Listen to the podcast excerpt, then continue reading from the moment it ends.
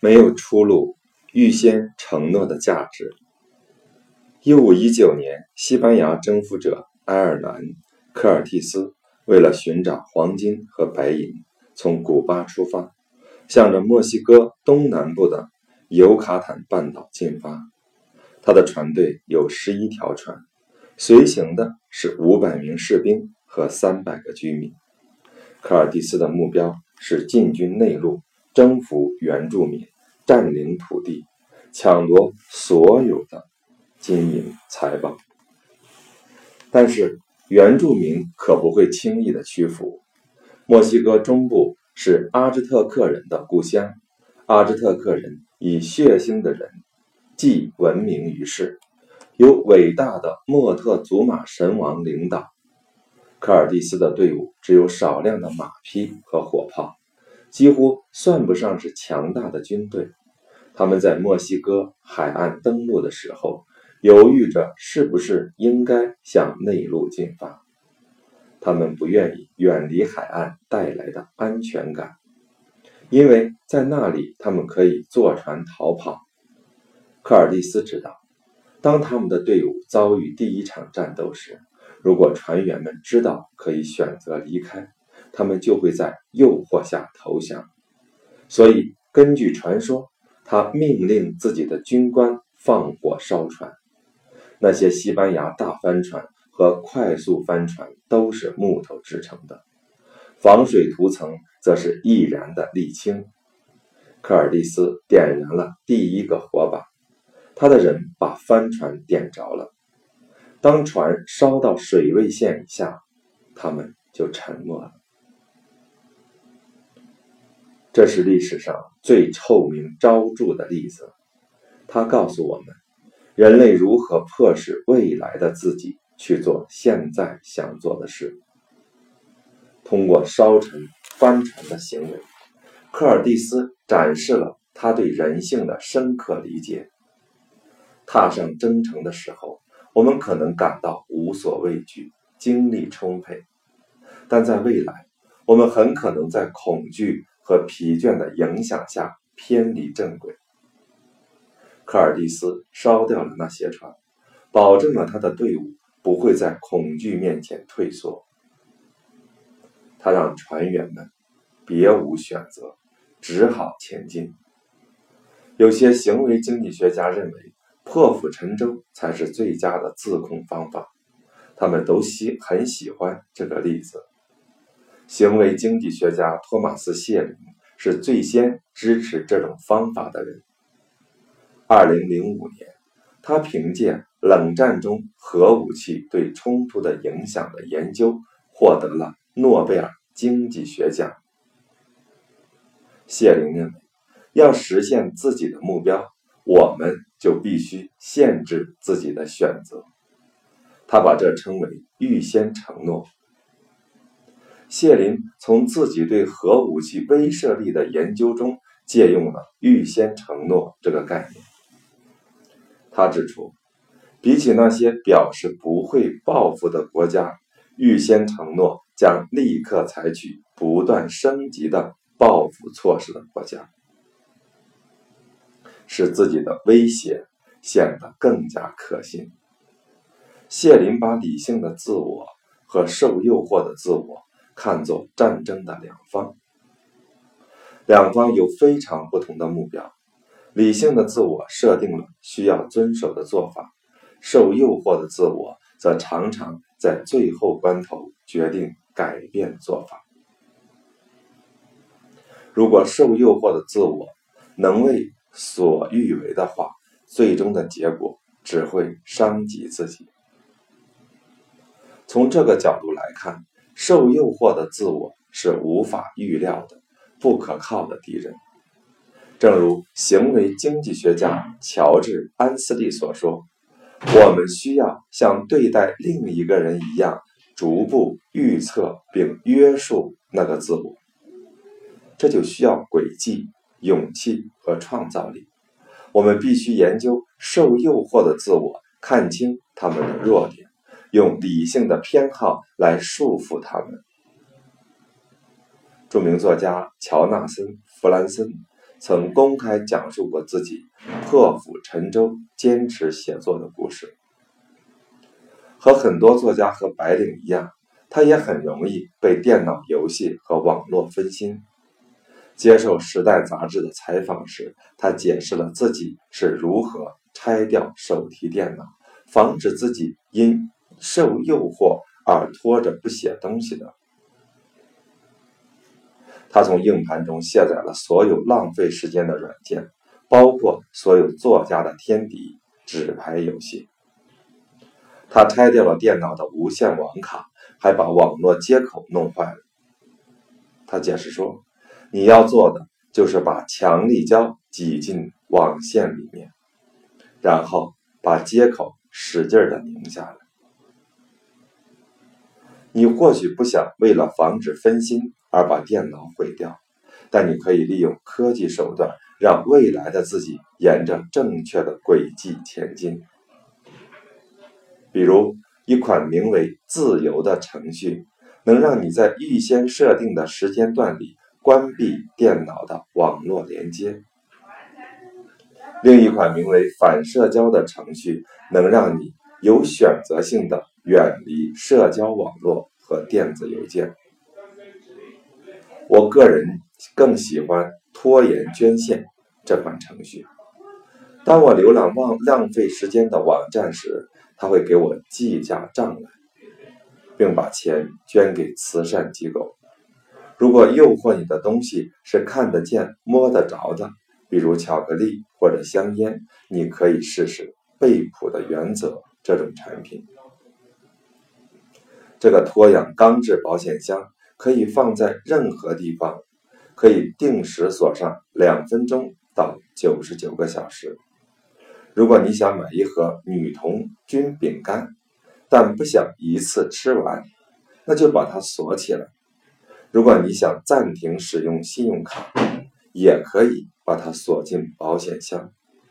未来受到诱惑的你，除非用一捆炸药把保险箱炸开，否则别想把信用卡弄出来。如果目标是你不得不做的事，那就试试把钱放在目标附近。比如，你想强迫自己去锻炼。你可以先花一大笔钱办健身房的年卡，做出预先的承诺。但正如谢林说，这种方法并不像是一个国家投资扩建核武器工厂。未来的你会知道自己是认真的。那么，当你威胁到理智的目标之前，请三思而后行。意志力实验，对未来的自己做预先承诺。你准备好对未来受诱惑的自己施加压力了吗？这一周，为未来某一刻的自己做出承诺。从以下策略中挑选一个，在你的意志力挑战中用上它。一，做好拒绝诱惑的准备。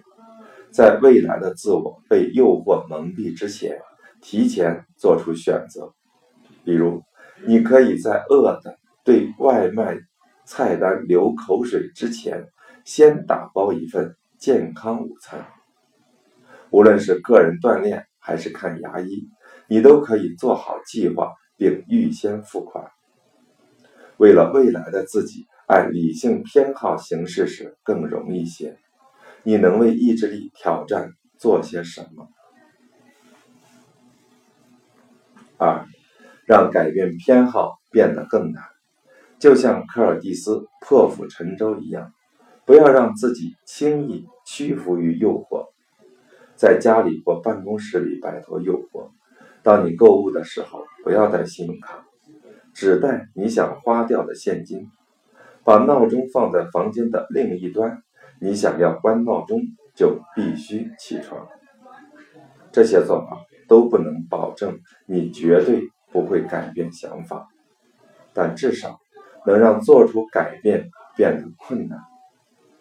当你受到诱惑的时候你能不能制造延迟或者设置障碍给自己一些时间来应对诱惑？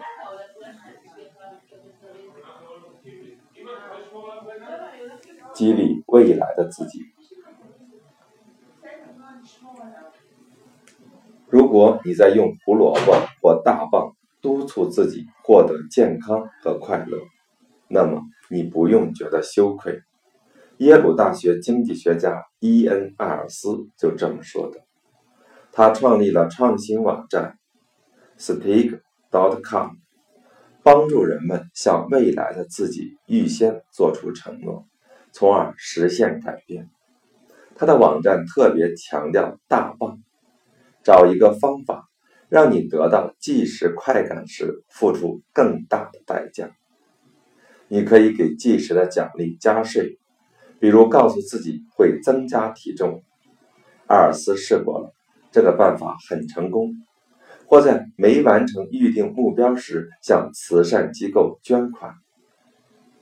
阿尔斯甚至推荐选择了反慈善，也就是给你不支持的机构捐款。这样，失败的代价就显得更惨重了。奖励的价值可能没有变化，但屈服的代价会让即时的快感显得不再诱人。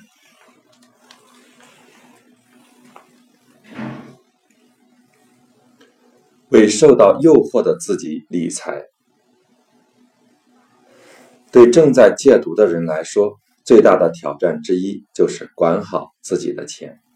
很多人没有银行账户，所以必须依靠支票兑现，即用工资支票或社会服务支票兑换现金。